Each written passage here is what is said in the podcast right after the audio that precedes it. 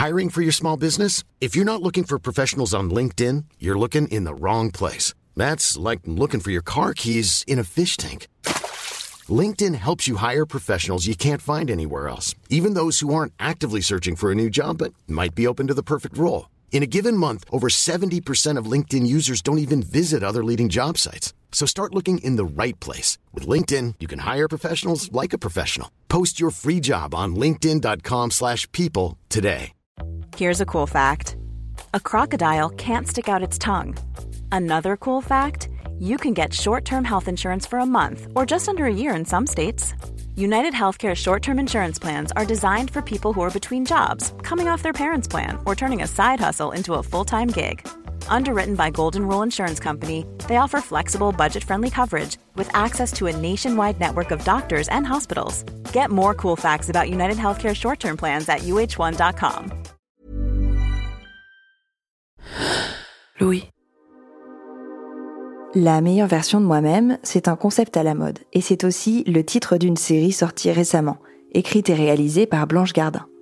Dans neuf épisodes, tournés comme un faux documentaire, on suit le double fictionnel de l'humoriste dans sa quête effrénée d'une pureté de corps et d'esprit de plus en plus totale. Avant de regarder la série, j'avais des réserves. J'en avais lu pas mal de critiques négatives, reprochant notamment à Blanche Gardin de desservir la cause féministe mais cette série m'a provoqué un véritable électrochoc. Je n'avais jamais vraiment questionné cette notion de meilleure version de soi-même. Mais ce que Blanche Gardin dénonce, avec un humour féroce et parfois désespéré, c'est l'obsession de notre société à vouloir en permanence subgrader. Une scène m'a particulièrement marquée. On y voit Blanche Gardin et sa prof de yoga, face à face sur leur tapis, toutes les deux dans la posture du chien tête en bas. Blanche dit Il faut vraiment que je prenne du temps pour moi. Et la prof lui répond il faut vraiment que tu prennes du temps pour toi. Ce n'est absolument pas la scène la plus outrageuse de la série, ni la plus drôle. Mais si elle m'a tant saisie, c'est parce que je me suis vue, moi. Je me suis vue, sur ce tapis, dire, ou en tout cas penser, exactement la même phrase. Je me suis vue dans ce cliché de personne qui, pour s'épanouir, fait du yoga, parce qu'on lui a dit qu'il fallait faire du yoga. Je me suis reconnue dans toutes les injonctions illustrées par cette série.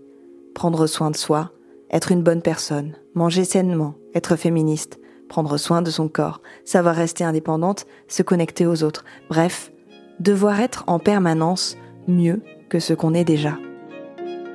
Et c'est justement ce que la journaliste Marie Coyot vient interroger dans cet épisode. Peut-on et doit-on vraiment devenir une meilleure version de soi-même? Je suis Brune Bottero, bienvenue dans Émotion.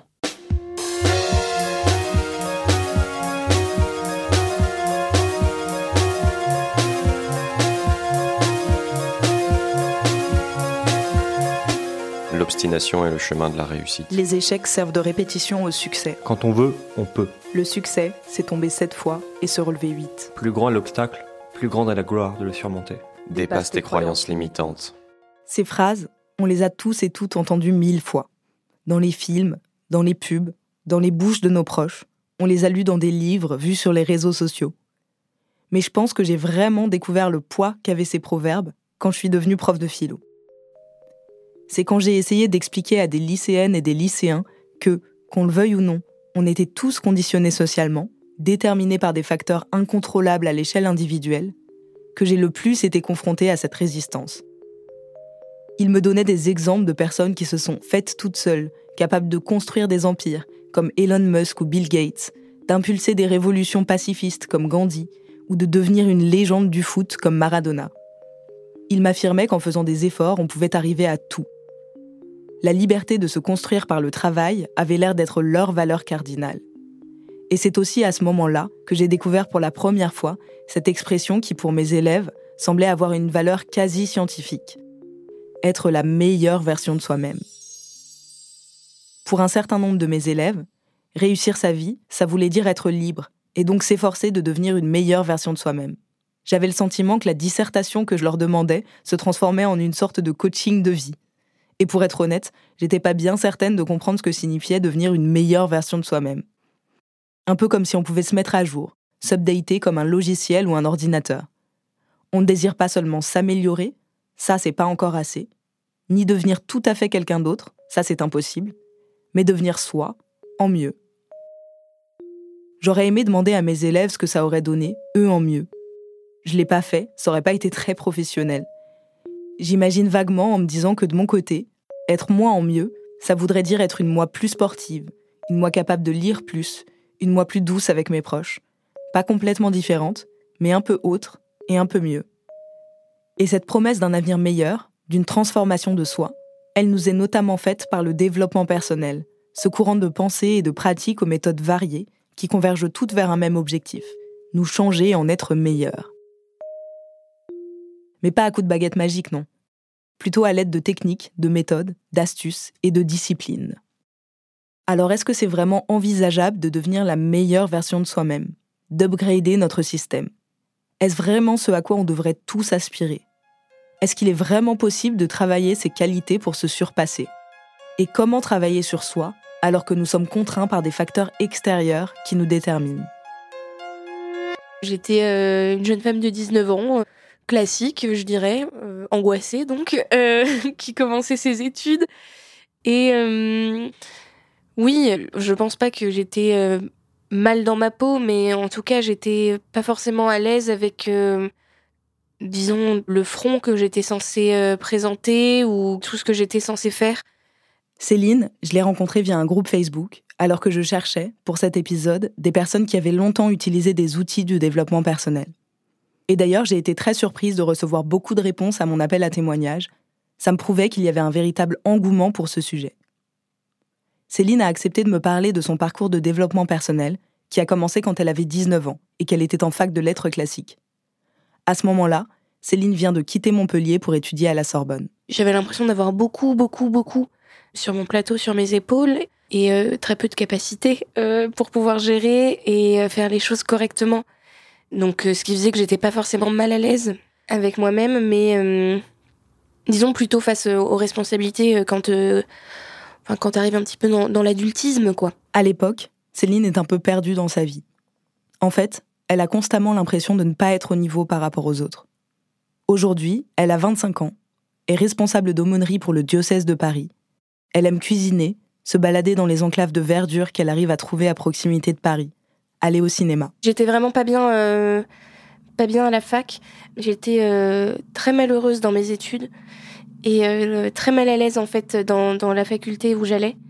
Et j'ai toujours été un petit peu Enfin, j'ai fait un burn-out quand j'étais au lycée, mais ça s'est vraiment accentué avec la fac. Et en fait, euh, on m'a diagnostiqué une dépression, je prenais un maximum d'anxiolytiques. Euh. À cette période, Céline a envie et même besoin de trouver des moyens pour aller mieux. Pour elle, si elle va si mal, ce n'est pas seulement du fait de la dépression, cette maladie dont elle souffre, mais c'est parce qu'il faut qu'elle s'améliore. Elle a l'air de penser qu'en devenant meilleure, ses problèmes se résoudront forcément. Et c'est à ce moment qu'on lui parle du bullet journal. En fait, euh, mon ami qui faisait ça me l'a hyper mal expliqué. Donc euh, j'avais hoché la tête et j'avais dit oui, oui, oui, mais j'avais rien compris. Donc en rentrant chez moi, j'avais foncé sur euh, YouTube et j'avais regardé, mais je pense des vidéos pendant oh, bien deux bonnes heures, deux bonnes heures de vidéos de nanas qui mettaient en page leur vie dans, dans un cahier. Donc ça paraît un peu fou comme ça parce que bah, ça paraît pas très intéressant, euh, surtout. Mais euh, en fait, c'était juste trop beau. Elles y mettaient euh, tellement de cœur et. Enfin, oui, elles étaient tellement. C'était super beau ce qu'elles faisaient. Et ça m'a donné envie de, de faire pareil. Je me suis dit, mais attends, mais c'est pas possible si, si elles arrivent à organiser leur vie et à organiser leur petit cahier, qui est esthétiquement très qualitatif, bah, ça a l'air vraiment bien. Moi aussi, je veux faire ça. Le bullet journal, c'est une méthode d'organisation qui consiste à prendre un seul cahier pour tout organiser. Son emploi du temps, ses rendez-vous pro, perso, mais aussi ses repas, ses objectifs quotidiens et long terme, son sport, ses envies culturelles. Et je peux pas vous faire toute la liste. L'idée, c'est d'économiser du papier en ayant tout au même endroit. Fini les listes sur des feuilles volantes, les post-it qu'on perd. L'objectif, c'est de contrôler les moindres détails de sa vie en organisant, en planifiant le plus possible moins on laisse de place à l'inconnu, plus on parviendra à orienter nos vies selon les objectifs qu'on se donne. Quand on ouvre un bullet journal, on trouve des listes de choses à faire pour le jour même, puis pour la semaine, le mois, voire l'année. À côté de ces listes, des petits marqueurs qui indiquent par une croix si la tâche est effectuée, une flèche si elle est remise à plus tard.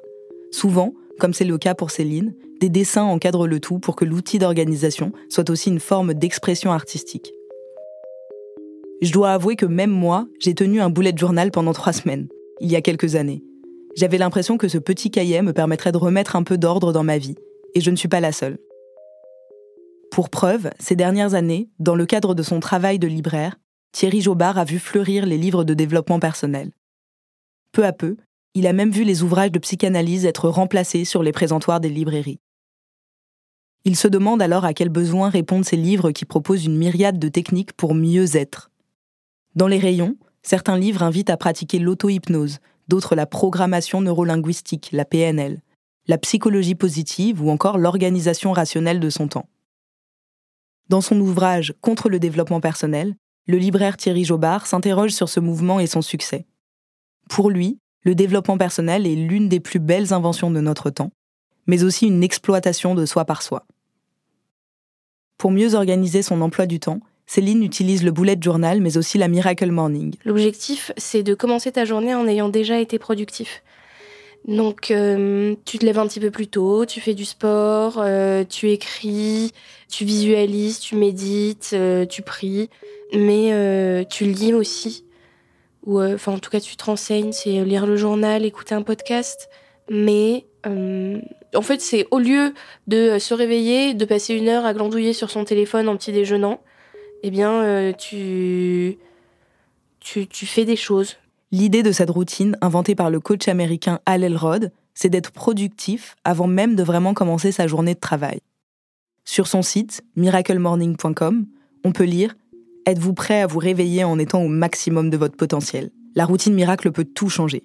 Plus loin, il ajoute que, ensemble, en se levant tous les jours et en consacrant du temps à élever nos consciences individuelles, nous pouvons élever la conscience de l'humanité et rendre le monde meilleur. La promesse, c'est pas seulement de s'améliorer soi-même, mais de contribuer à changer le monde en commençant par se changer soi. Il y a une forme de pensée peut-être un petit peu magique hein, qui est tirée de, de, formules New Age euh, dans lesquelles on se représente le changement social euh, sous la métaphore de la goutte d'eau qui fait déborder le vase. Nicolas Marquis est sociologue et professeur à l'Université Saint-Louis de Bruxelles. Il travaille principalement sur ce qu'on appelle les sociétés individualistes, ces sociétés dans lesquelles l'individu occupe une place centrale. Pour lui, le développement personnel est une mine d'or puisqu'il incarne très bien cette tendance. Si chacun s'occupe de lui-même, comme nous serions tous des êtres globalement fondamentalement bons, si nous étions tous alignés à nos propres valeurs, eh bien automatiquement un changement social positif et global s'en suivrait. Donc Premier point, c'est de mon point de vue erroné de dire que le développement personnel est apolitique. Simplement, on peut poser évidemment la question de la façon dont le développement personnel conçoit ce que c'est l'action euh, politique et l'action collective et comment il offre quelque chose qui, de mon point de vue, est relativement chimérique comme lien entre la somme d'actions individuelles de chacun dans son coin et d'autre part une action collective. Si je me suis penché sur le développement personnel, c'est d'abord parce que c'est un sujet qui déchaîne les passions. Vu par certains comme une solution miracle et indispensable à une vie épanouie, il est méprisé par d'autres. Aujourd'hui, on ne compte plus le nombre de livres écrits par divers intellectuels, philosophes, sociologues, qui s'inquiètent de l'avènement et du succès du développement personnel. Ce que je trouve vraiment éclairant dans la démarche de Nicolas Marquis, c'est qu'il s'attache à analyser, sans jugement moral, ce qu'il recouvre. Dans son ouvrage Du bien-être au marché du malaise, la société du développement personnel, publié en 2014, il tente de comprendre son succès. Alors ça peut sembler étrange, mais on peut considérer de mon point de vue le développement personnel comme un objet culturel, c'est-à-dire un objet qui construit du sens, qui construit aussi des pistes d'action et qui est euh, immédiatement disponible pour toute une série d'individus euh, dans notre société. Vous rentrez dans une librairie, vous ouvrez euh, un, un, browser sur Internet, vous avez toute une série de discours de développement personnel qui vous sont immédiatement accessibles. Ce n'est plus uniquement dans les bouquins, ça se trouve également dans les vidéos, ça se trouve aussi parfois dans des conversations qu'on a très simplement. Donc le développement personnel, c'est de ce point de vue-là un phénomène culturel. Ça ne veut pas dire que c'est de la bonne ou de la mauvaise culture, ça fait partie d'un point de vue anthropologique des ressources qu'on a à notre disposition. On se retrouve tout de suite après une courte pause.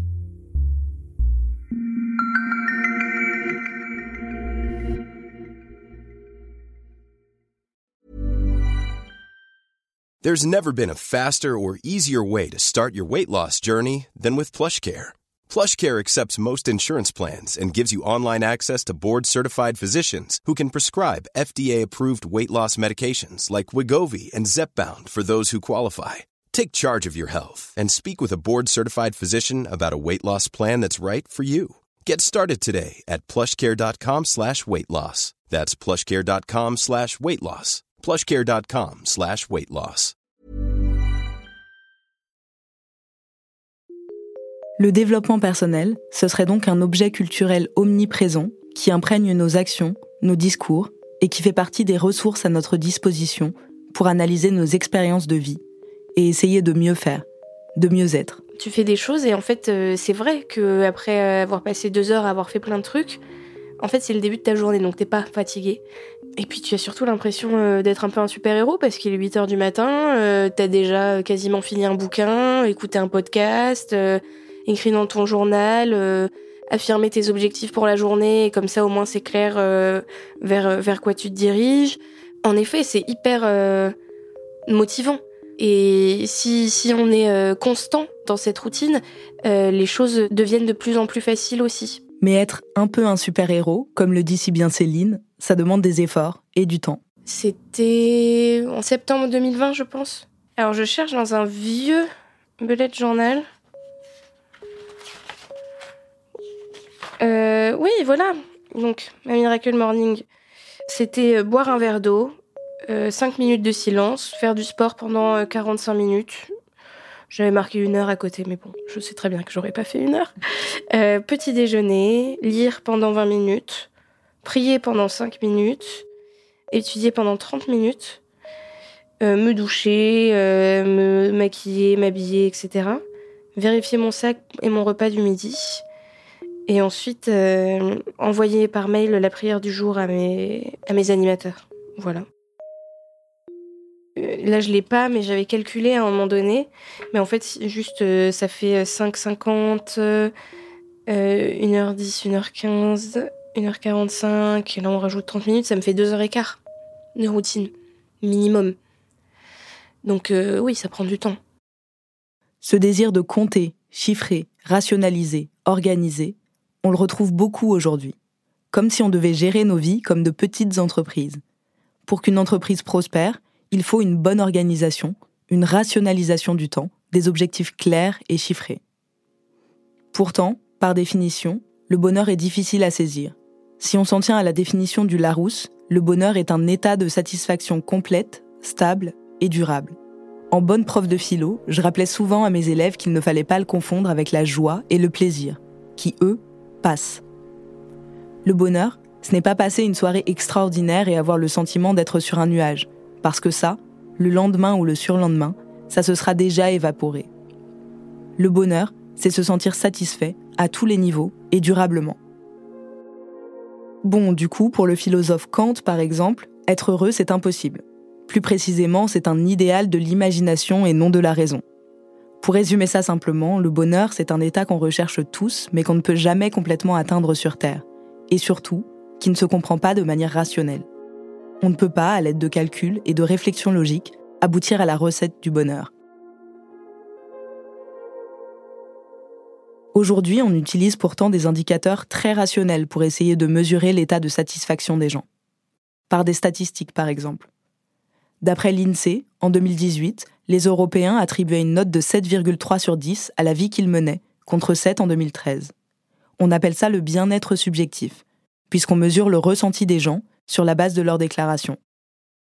Au-delà du simple déclaratif, le Bhoutan, petit pays d'Asie du Sud, a lui essayé de définir le bonheur sur des critères très concrets. En 1972, son roi a décidé d'évaluer la richesse du pays à l'aide d'un nouvel indicateur, le bonheur national brut, pour remplacer l'habituel produit intérieur brut. Au lieu de mesurer la prospérité d'un pays à l'aide d'indicateurs économiques, le pays décide alors de prendre en compte le bonheur de ses citoyens sur la base de quatre facteurs. Une bonne gouvernance, la préservation et la promotion des traditions culturelles, le développement économique et durable stable et équitable, et la sauvegarde de l'environnement. Quatre piliers eux-mêmes déclinés en 72 critères de mesure. Il y a donc bien un lien entre bonheur et stabilité économique.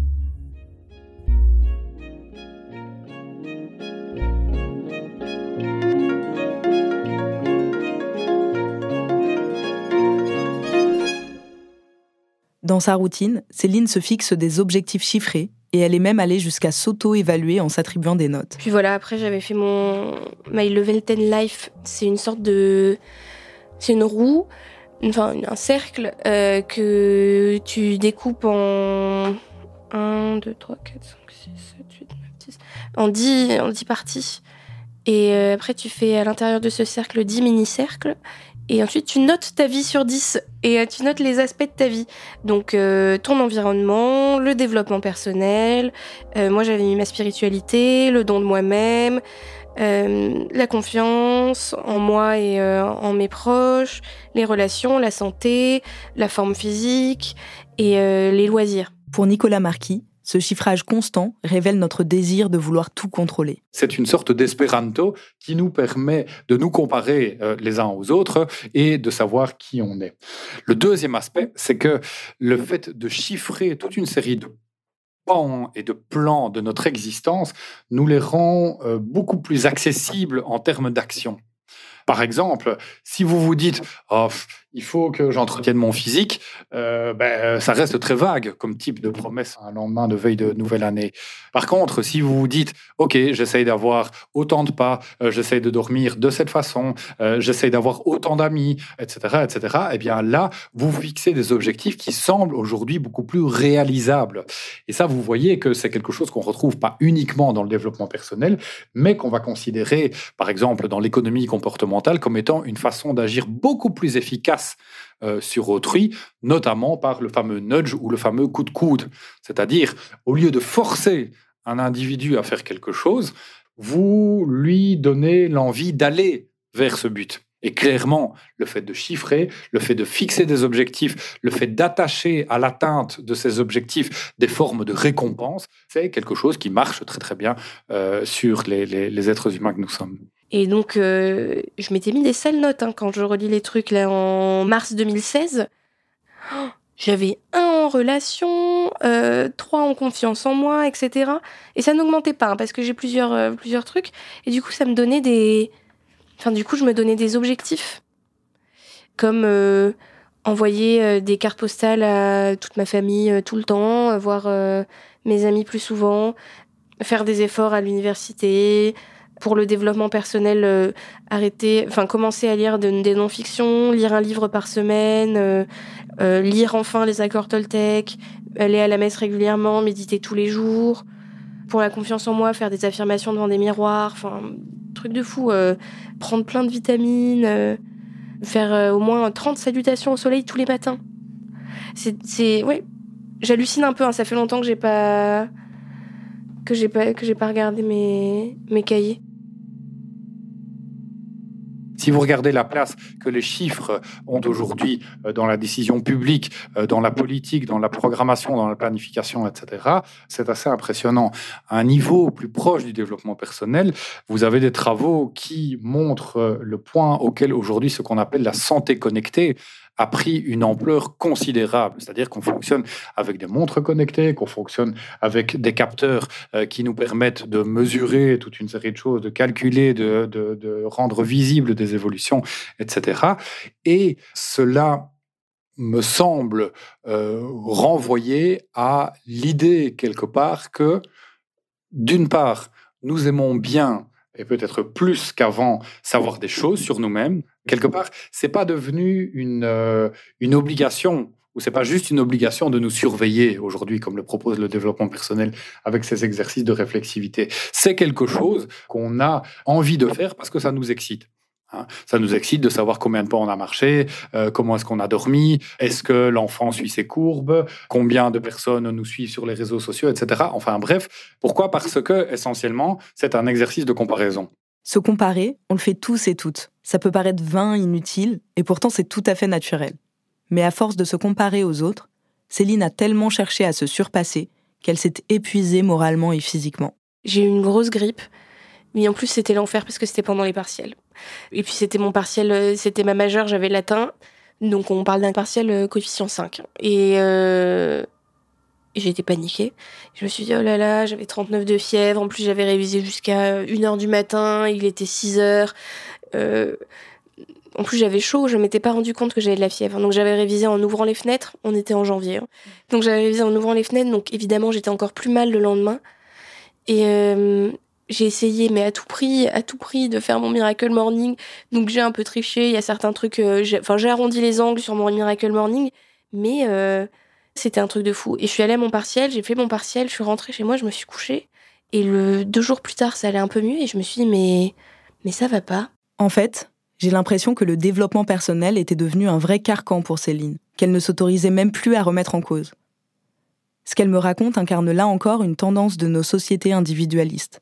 Quand tout va mal, notre ressource, c'est avant tout et peut-être même seulement nous-mêmes. Alors si on désire que les choses changent, il faut se dépasser. Le discours va être le suivant. Face à une difficulté, euh, ben, il n'y a pas 100 000 possibilités, il y en a deux. Soit vous vous asseyez vous pleurez, vous vous plaignez, vous renoncez, etc. On reste euh, alors là du côté de la mauvaise victime. Soit au contraire, vous prenez le taureau par les cornes, vous cherchez ce que vous pouvez faire, vous transformez votre regard de façon à voir dans la difficulté une opportunité vous parvenez à voir ce qui, dans le handicap qui vous frappe, est en réalité un atout, et vous allez de l'avant. Ce discours, on le retrouve beaucoup dans toute une mythologie de notre époque, celle du self-made man ou de la self-made woman. Si l'on travaille sans relâche, si on sacrifie notre temps, notre énergie, on peut arriver à tout faire. Nous sommes abreuvés de discours qui visent à nous rappeler une chose. Nous sommes les seuls responsables de notre destin. Venez Comme vous êtes, You can stop us. Just do it. Impossible is nothing. Nothing. Ces slogans font aujourd'hui partie intégrante de la culture populaire. On les a entendus mille fois et ils sont vecteurs de ce même imaginaire. Quand on veut, on peut. J'ai été surprise et un peu amusée quand j'ai appris que le fameux Just Do It de Nike était inspiré de paroles prononcées par Gary Gilmour, un condamné à mort américain qui, avant de mourir, avait lancé Let's Do It. Au début, la marque avait un peu peur de s'inspirer d'un criminel, puis l'adoption de ce slogan a contribué à doubler les ventes de Nike. Ce qu'on entend comme promesse, quand on entend ce fameux Just Do It, c'est de pouvoir atteindre tous nos objectifs. Il suffit de n'avoir pas froid aux yeux, de se jeter dans le vide, et bien sûr d'acheter leurs produits. Mais ce n'est pas vraiment cette dimension marketing qui m'intéresse ici. C'est plutôt le fait que ces slogans, ces promesses, participent d'un même imaginaire, d'une même idéologie dominante, qui est celle des sociétés individualistes. Notre ressource, notre bonheur, notre salut sont à trouver nous-mêmes. Une société individualiste, il ne faut pas se méprendre, c'est pas une société égoïste. C'est pas une société dans laquelle chacun ne penserait plus qu'à lui-même, etc. Même si on a tendance à entendre ce genre de représentation, non seulement dans des travaux de sciences sociales, mais aussi, et c'est intéressant, dans les bouquins de développement personnel ou dans les vidéos de développement personnel qui vont vous dire on est dans un monde où il y a beaucoup de choses qui vont mal, où l'individualisme, sous-entendez l'égoïsme, règne en maître, etc. D'un point de vue sociologique, l'individualisme, c'est plus compliqué que ça. L'individualisme ou une société individualiste, c'est une société dans laquelle la valeur suprême, c'est plus le groupe, c'est plus votre famille, c'est plus la nation ou la culture à laquelle vous appartenez. La valeur suprême, c'est l'humain, c'est l'individu, c'est son potentiel, c'est son autonomie, ce qui se trouve par exemple inscrit dans toute une série de déclarations comme la Déclaration des droits de l'homme. Nous ne vivons pas dans une société égoïste, mais une société dans laquelle nous analysons nos échecs, nos réussites, nos possibilités d'action, nos rêves, en fonction de nous avant toute chose. Et c'est là encore une idée qu'on retrouve dans le discours du développement personnel. Il faut apprendre à prendre du temps pour soi, il faut s'écouter, il faut se recentrer sur soi. Tous ces éléments de langage devenus mainstream qui révèlent que nous définissons et pensons la vie bonne en fonction d'un critère matriciel, l'individu. Une société individualiste, c'est aussi une société qui a tendance à opposer l'individu et son potentiel d'un côté à la société, l'ensemble social entendu comme les institutions, l'école, la police, l'État, mais aussi la famille, enfin bref, tous nos groupes d'appartenance comme étant essentiellement porteurs de normes et porteurs de limitations qui auront tendance à peser sur le potentiel de l'individu. Donc une société individualiste, c'est une société dans laquelle on se représente une vie réussie comme étant une vie dans laquelle on a exploré un maximum de nos possibilités, c'est-à-dire qu'on ne s'est pas contenté d'arriver à un plateau et d'y rester. Non, on a suivi une pente permanente, on est toujours en projet, même dans un âge avancé, même éventuellement euh, jusqu'à sa mort et en pensant à sa suite. C'est donc une société dans laquelle on pense que le progrès, c'est quelque chose qui s'inscrit tout au long de la vie, et on pense aussi qu'une vie réussie, c'est celle qui est arrivée à se dépêtrer des étiquettes, des normes, des limitations que les collectifs, que la société ferait peser sur nos épaules. C'est ce qu'on appelle en réalité devenir soi. Et pour devenir soi, selon la logique du développement personnel, il faut agir, il faut faire, il ne faut pas se laisser aller. Être soi, ça se gagne. Oui, euh, je voulais euh, faire beaucoup de sport. Euh, je tenais un blog avec une copine à une époque et je voulais enfin, écrire un article par semaine, être sobre, ne pas dépenser d'argent, boire de l'eau. Mais, mais c'est un truc de fou. Hein. Quand tu lis les trucs, je pense que c'était aussi vachement lié à l'apparence. Parce que quand je lis ce que j'étais censée faire, j'ai une, deux, trois, quatre. J'ai quatre habitudes qui étaient censées être liées au, au sport. Eh bien, ce potentiel qui est dans votre cerveau, il est quelque part interdit de le laisser dormir, selon le développement personnel. Ça serait trop bête, ça serait gâché. Et c'est votre responsabilité à l'égard de vous-même, de votre Dieu individu, si vous voulez, qui est vous-même, que de travailler au fait d'aller toujours un tout petit peu plus loin. Et donc oui, de ce point de vue-là, on se rapporte à nous-mêmes d'une façon, si on veut, qui est entrepreneuriale, dans la mesure où ce qu'on vise, effectivement, c'est la croissance de soi. L'entrepreneuriat est aujourd'hui devenu un idéal qui fait rêver. En 2021, une étude de l'INSEE indiquait qu'on comptait en France un million de start-up, ces petites entreprises jeunes et innovantes qui emploient 1,5 million de salariés. La concrétisation de la Startup Nation illustre un changement de mentalité. On ne rêve plus tant aujourd'hui à de longues carrières dans des entreprises anciennes, réputées et stables, mais plutôt de fonder son business à soi, de créer de l'emploi en ayant une idée géniale, de révolutionner le marché. Et pour ça, certains sont prêts à ne pas compter leurs heures, à donner de leur personne, à sacrifier leur vie personnelle sur l'autel de leur projet. Cette mentalité s'étend même jusqu'à notre conception de nous-mêmes, en tant qu'individus. On considère nos corps et nos vies comme de petites entreprises à organiser. Dans Le maniement des hommes, essai sur la rationalité managériale, le chercheur Thibault Le Texier analyse la place qu'a aujourd'hui pris le management dans nos manières d'appréhender le réel, bien au-delà du monde de l'entreprise. Il semble que nous fassions de nous de petits managers de nous-mêmes, désireux d'optimiser au mieux notre évolution individuelle. Devenir la meilleure version de soi-même, c'est aussi prendre le risque de toujours chercher la compétition, de toujours vouloir être le meilleur. J'avais un gros, gros complexe d'infériorité. J'avais pas forcément l'impression que les gens étaient plus heureux que moi, mais j'avais souvent l'impression qu'ils réussissaient mieux, donc que euh, même si je le voyais pas, forcément ils étaient plus heureux que moi. Donc euh, je me basais sur mon raisonnement euh, perso pour décider que les gens étaient heureux, et je décidais que je voulais l'être plus qu'eux. C'est terrible de se dire ah là là lui il est beaucoup trop heureux c'est à moi d'être plus heureux que lui. C'est terrible. Mais oui, oui, j'avais un peu ce truc-là.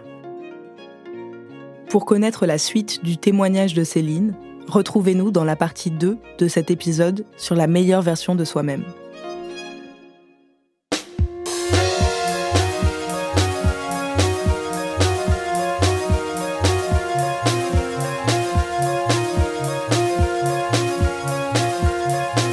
Vous venez d'écouter Émotion cet épisode a été tourné et écrit par la journaliste Marie Koyuo.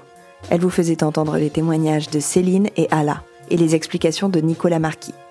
Vous pourrez retrouver toutes les références liées à leurs activités sur notre site. Camille Bichler était en charge de la production de cet épisode, accompagnée d'Elsa Berthaud.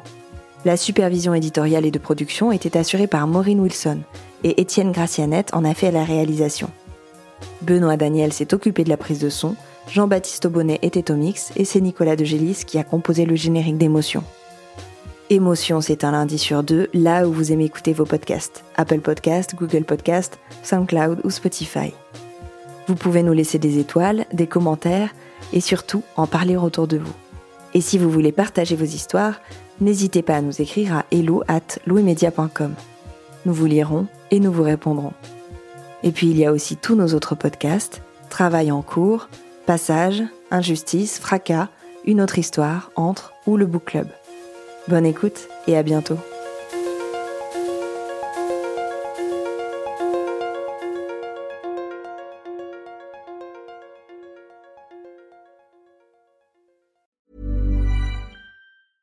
Imagine the softest sheets you've ever felt. Now imagine them getting even softer over time. That's what you'll feel with Bowl and Branch's organic cotton sheets. In a recent customer survey, 96% replied that Bowl and Branch sheets get softer with every wash. Start getting your best night's sleep in these sheets that get softer and softer for years to come. Try their sheets with a 30-night guarantee. Plus, get 15% off your first order at bowlandbranch.com. Code BUTTERY. Exclusions apply. See site for details.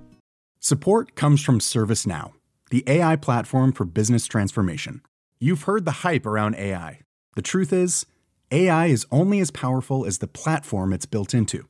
ServiceNow is the platform that puts AI to work for people across your business, removing friction and frustration for your employees, supercharging productivity for your developers, providing intelligent tools for your service agents to make customers happier. All built into a single platform you can use right now. That's why the world works with ServiceNow. Visit servicenow.com/slash AI for people to learn more.